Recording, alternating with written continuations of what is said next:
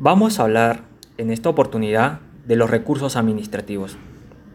El recurso es concretamente toda impugnación en términos de un acto administrativo que se dirige a obtener del órgano emisor del acto del superior jerárquico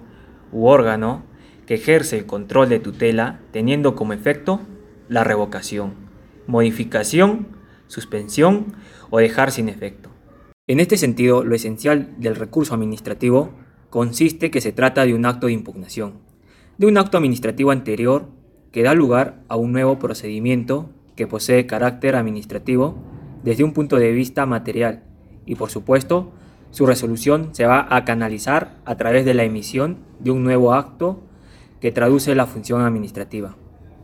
En sentido material u objetivo, por parte de un órgano del Estado, con carácter preliminar, vamos a decir que a diferencia de los recursos, las meras reclamaciones no son en principio un medio para impugnar actos administrativos. En lo que respecta a los requisitos formales y sustanciales, exigido para la interposición de los recursos administrativos,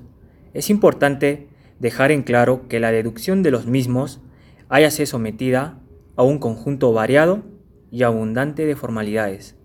y recaudados exigidos con miras a que la Administración puede ejercitar adecuadamente sus poderes de control o fiscalización. Concretamente,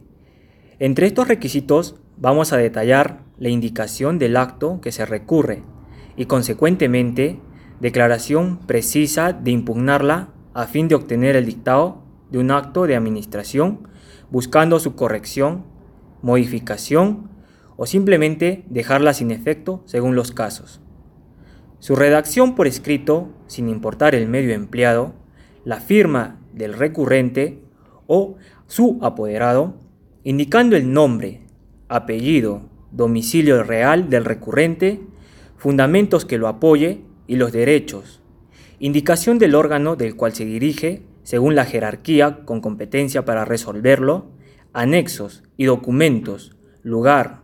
fecha y firma. Y, en lo que respecta a su fundamentación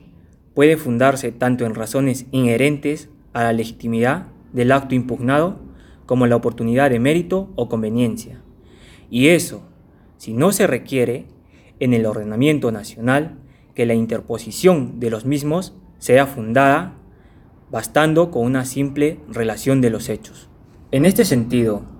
vamos a decir que por excepción algunos cuerpos normativos requieren en forma expresa la fundamentación respecto de ciertos recursos administrativos como el de la reconsideración y apelación.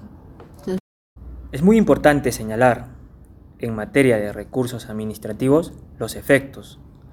porque el principal efecto que produce la presentación de un recurso administrativo es la suspensión o interrupción del curso de los plazos del procedimiento, máxime cuando se precisara tomar vista del expediente, lo cual no opta la ejecución del acto impugnado, por supuesto por el cual tenemos, a fin de respetar el carácter de ejecutoriedad propio de los actos administrativos. La promoción de los recursos no tiene por consecuencia la suspensión de los efectos del acto. El efecto no suspensivo de los recursos no impide que el administrado pueda recurrir la suspensión de los efectos del acto, tanto en sede administrativa como en la judicial. Para terminar este inciso, vamos a referirnos brevemente a la decisión sobre el recurso promovido. Tratándose de un acto administrativo, la decisión que se adopte a raíz de la promoción de un recurso en sede administrativa puede comprender tanta la revocación, modificación, suspensión o dejar sin efecto el acto.